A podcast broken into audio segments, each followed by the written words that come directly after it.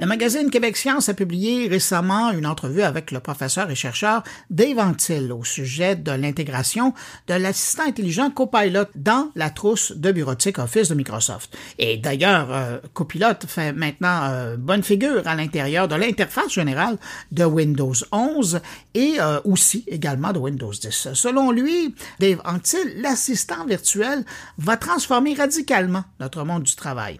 Et Dave Antil exprime des inquiétudes sur les risques associés à son utilisation, notamment en parlant de paresse cognitive et de l'automatisation de décisions cruciales. Dans cette entrevue qu'il a accordée à Québec Science, il appelle à une plus grande sensibilisation et à la mise en place de directives pour une utilisation sûre de l'intelligence artificielle générative. Pour poursuivre cette réflexion, on le rejoint à l'instant. Bonjour Dave Anctil. Bonjour, vous allez bien? Ça va très bien, merci. Dave Anctil, qu'est-ce que ça représente pour vous, copilote? Copilot est une transformation du travail humain parce que on, va transformer l'utilisation d'outils qui nous sont familiers. Donc, a priori, ça semble être euh, tout simplement une augmentation des outils qu'on connaît, par exemple la suite Office 365, hein, les logiciels comme Word, Excel, Outlook et Teams avec lesquels nous travaillons tous. Mais en réalité, euh, l'intégration de l'IA générative très puissante dans l'environnement de euh, la suite Office 365 va avoir un effet très important parce que les gens ne savent pas comment fonctionne l'IA générative qu'il y a derrière, c'est-à-dire le modèle qui est GPT-4 pour le moment, une version que Microsoft a euh, euh, perfectionné pour son environnement logiciel. Et donc, ce, ce système-là va générer tout ce qu'on peut faire avec les logiciels. Autrement dit, il va se comporter comme un agent. C'est pour ça que Microsoft l'appelle un copilote, un assistant qui nous assiste, parce que essentiellement, on va lui dire quoi faire plutôt que faire la tâche nous-mêmes. Alors, évidemment, ça soulève des questions très importantes auxquelles on va revenir tout à l'heure, mais pour l'aspect transformation du travail, c'est essentiellement le travailleur qui est habitué de faire des tâches et qui va se rendre compte que plusieurs des tâches qu'il effectue peuvent être automatisées. Il a juste à donner des commandes vocales. Il n'y a même plus à utiliser sa souris et son clavier. Il a juste à demander directement à Copilot d'effectuer, par exemple, le transfert de données à partir de sa boîte de courriel vers les logiciels pour analyser ces données-là, euh, la rédaction d'un rapport en utilisant, par exemple, euh, plusieurs sources de données.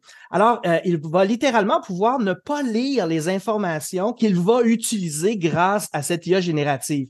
Alors, bien entendu, si on s'intéresse à la psychologie humaine comme moi, si on s'intéresse au fonctionnement cognitif de, de, de l'humain, euh, on peut très bien comprendre qu'il y a toutes sortes de questions importantes qui sont soulevées par, euh, par cette transformation-là, qui, encore une fois, n'est pas juste un perfectionnement de logiciel, mais qui est littéralement l'intégration de l'intelligence artificielle dans à peu près toutes les tâches que l'on peut faire avec l'informatique. Quand vous avez donné euh, cette entrevue au magazine de Québec Science, euh, à cette époque-là, euh, Copilote était prévu pour la trousse de bureautique Office. Ça, c'était l'information qu'on avait. Maintenant, Microsoft a confirmé que son produit Copilote devenait autonome, donc il existait à part entière et qu'il allait être intégré au démarrage carrément de Windows 10 et 11. Donc, ça veut dire que essentiellement, il est omniprésent. Comment vous réagissez à cette prise de contrôle de l'expérience pour l'utilisateur?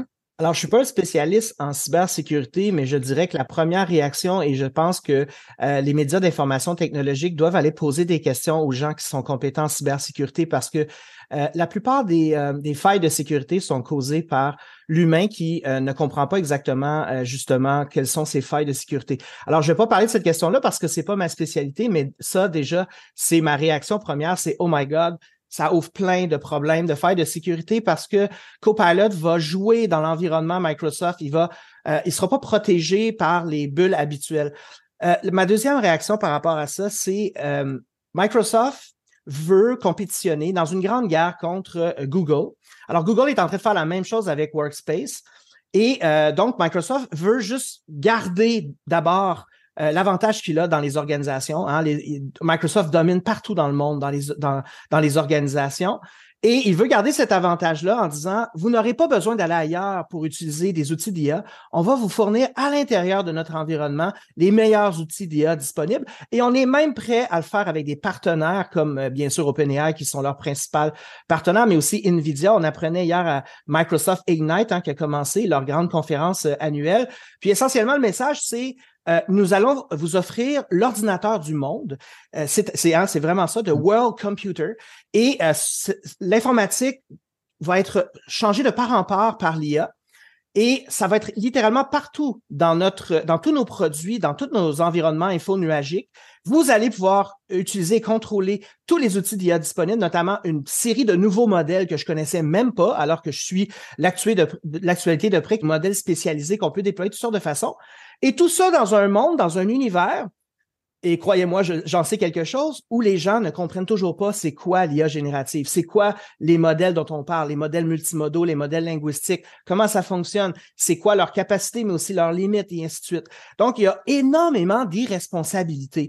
En plus, Microsoft est très chiche sur les études qui qu'ils ont eux-mêmes conduit. Ils ont publié des résultats de cinq études qu'ils ont fait au cours de la dernière année parce qu'ils ont déjà commencé depuis plus d'un an à déployer Copilot dans leurs entreprises partenaires. Mais j'ai regardé ces études-là euh, hier soir, euh, avant de me coucher et ce matin, et ils ne montrent que les avantages. Donc, c'est des mmh. études tronquées, des études qui n'ont aucune valeur scientifique, où on voit juste des pourcentages de satisfaction de consommateurs, mais on ne parle absolument pas des problèmes. Par exemple, comme l'accélération de cadence euh, euh, du rythme du travail, euh, évidemment, la peur d'être renvoyé. Quand on augmente la productivité, Microsoft nous dit que dans certains secteurs, on a augmenté la productivité de 29 à 70 mm-hmm.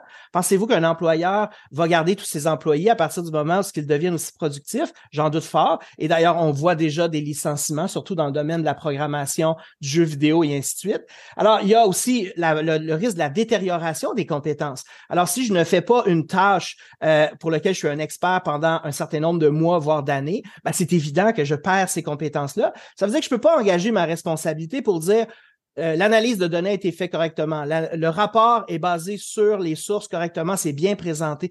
Alors, il y a, vraiment toutes sortes de problèmes pour lesquels nous ne sommes pas euh, préparés. Et Microsoft nous dit, c'est pas grave, que vous le vouliez ou non, euh, sans formation, sans compréhension, on intègre le plus puissant système informatique qu'on a jamais développé dans tous vos environnements de travail, peu importe les conséquences. Et en plus, Microsoft dit, si vous avez des poursuites en responsabilité sur la question de l'IA, eh bien, on va vous défendre en cours.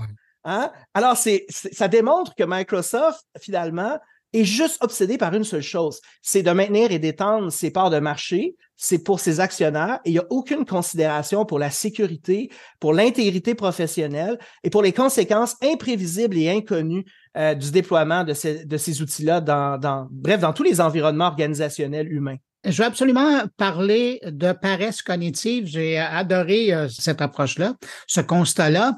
Pour vous, ça va être généré par l'utilisation. En tout cas, l'utilisation de l'intelligence artificielle générative encourage la paresse cognitive.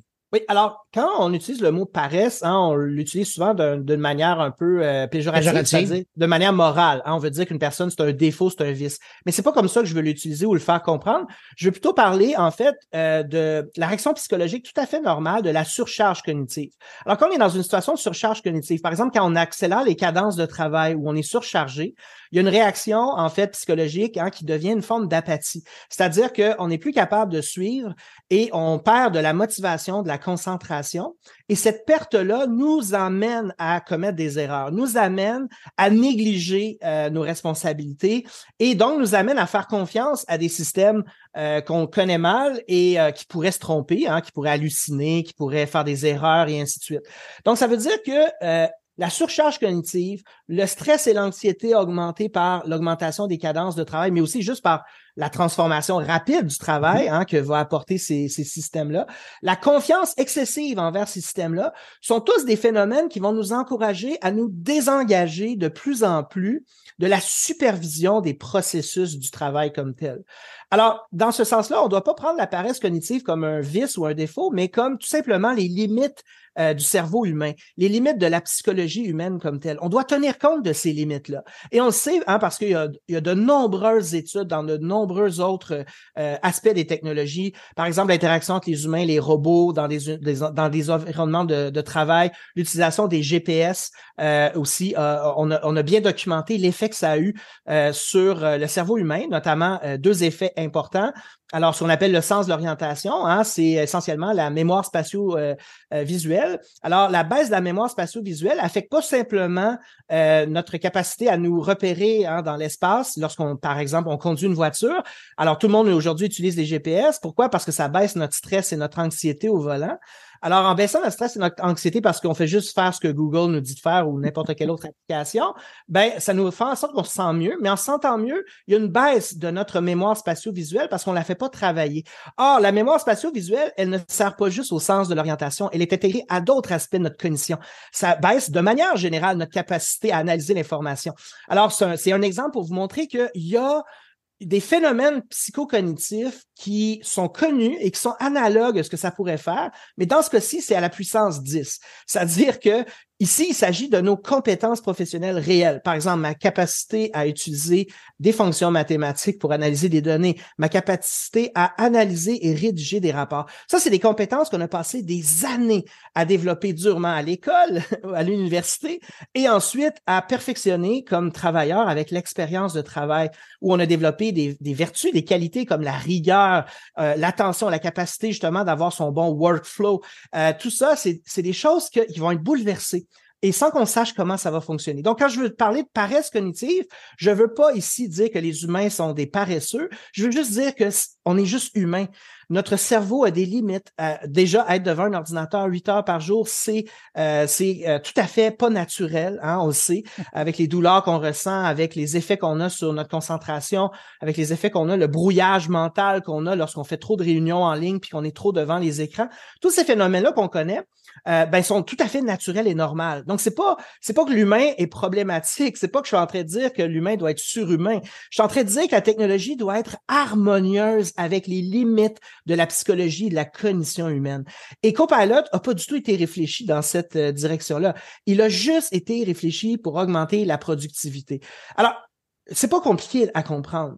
Copilot, c'est juste la première étape pour la plus grande étape du rêve euh, de, du monde industriel des technologies, c'est-à-dire de vendre des travailleurs, des machines, des programmes qui sont capables de faire le travail à la place des humains. Alors, on a souvent l'imaginaire des robots qui remplacent les employés dans les usines. C'est pas demain la veille que ça va arriver, bien que ça commence à arriver, bien sûr. C'est beaucoup plus facile de remplacer des processus humains qui interagissent avec des données et de l'information, avec des agents logiciels, et avec euh, des processus d'automatisation comme tel. Donc, Copilot, c'est au, départ, nous sommes le pilote, hein, c'est ça la métaphore, et euh, l'IA est juste un copilote, hein, c'est-à-dire un assistant. Mais évidemment, l'objectif de l'assistant, c'est d'apprendre à faire mieux que nous, sans les limites cognitives humaines, ce que nous faisons. Alors, la prochaine étape, c'est pilot. Hein, ça ne sera pas co-pilot. Alors, ça va être, voici, hein, vous voulez un programmeur euh, dans votre entreprise, eh bien, pour, il va vous coûter 350 dollars par mois, ce qui est beaucoup mieux, bien sûr, que les euh, 5 000 dollars, 6 000, 7 000, 8 000 dollars que votre programmeur humain coûterait. Puis en plus, lui, il n'est pas fatigué. Euh, et bien sûr, euh, il y a des humains qui pourront le superviser si jamais il commet des erreurs ou il fait des niaiseries, et ainsi de suite. Donc, c'est, c'est ça qu'il faut qu'on réalise. Il y, a, il y, a, une tendance, puis j'en fais partie parfois, à juste avoir les bons côtés des nouvelles technologies. Bien sûr qu'il y a des bons côtés, puis bien sûr que c'est excitant euh, parce qu'on est habitué avec l'environnement euh, Office et que ça va être beaucoup plus naturel pour nous d'intégrer l'IA générative au travail quand c'est déjà dans le logiciel. Juste l'étape de s'abonner à OpenAI est trop pour certaines personnes. Juste le fait d'utiliser une application extérieure est beaucoup pour certaines personnes. Et là, soudainement, il y a une petite boîte de dialogue qui apparaît, puis vocalement, je peux lui demander de faire ou compléter une tâche. Alors, c'est merveilleux, c'est magique, mais il faut se méfier de cette magie-là, parce qu'elle attaque directement notre intégrité professionnelle. Elle attaque directement les, les, les aptitudes, les compétences durement acquises par l'être humain et les responsabilités qui sont associées à celles-ci. C'est ça que je veux faire comprendre. Je pense que votre appel est lancé. En terminant, quel conseil vous donneriez aux gestionnaires qui commencent à déployer des solutions? On peut parler de copilote, mais il y en a d'autres aussi sur le marché. Là. Donc, euh, ces gens-là qui se retrouvent au, beau milieu du déploiement, qui, supervisent des gens qui auront à travailler ça, quel conseil vous leur donnez? Mon premier conseil, c'est euh, c'est normal de vouloir être enthousiaste par rapport à l'utilisation de l'IA euh, dans les environnements de travail parce qu'il y a clairement des bénéfices à avoir. Mais il faut faire attention de ne pas en faire un hype qui augmente aussi le stress et la pression de l'utilisation par les individus. Il faut y aller de manière plus organique, il faut y aller de manière plus holistique. Alors, il faut aussi être très attentif à l'expérience vécue par les professionnels, les mm-hmm. travailleurs qui vont l'utiliser et d'utiliser ça comme rétroaction pour commencer à construire des protocoles d'intégration harmonieuse et bénéfiques de ces outils-là. Donc, il va falloir vraiment apprendre à bien communiquer. Euh, puis qu'il n'y ait pas que, les, euh, une des choses qu'on a vues dans les études qui sont sorties, c'est que la plupart des travailleurs qui utilisaient euh, l'IA générative, essentiellement ChatGPT, ne le disaient pas à leur gestionnaire euh, et à leur supérieur. Pourquoi il le disait pas? Parce qu'il n'était pas certain que ce qu'il faisait, c'était tricher ou non. C'est la même chose avec les étudiants d'ailleurs. Alors, euh, euh, hein, euh, ils savent pas trop si le professeur leur permet ou pas. C'est pas clair. Donc, ils, ils, ne le disent pas. Ils sont pas transparents. Alors, c'est ça qu'il faut éviter. Il faut ouvrir le dialogue. Il faut être capable de bien communiquer euh, qu'est-ce qui fonctionne, qu'est-ce qui fonctionne pas bien? Il faut apprendre. On n'a pas le choix si on veut être capable de s'adapter sans avoir reçu des formations en conséquence. On doit se former ensemble. Donc, ceux qui sont plus à l'aise et qui comprennent mieux euh, ces technologies-là, on doit aussi leur donner la capacité d'aider leurs collègues. Alors, euh, il faut repenser un peu les structures hiérarchiques des fois dans les organisations. Parfois, ça va être un nouvel employé qui est super à l'aise avec ça parce que la fin de semaine puis le soir, il aime ça jouer avec des outils d'IA.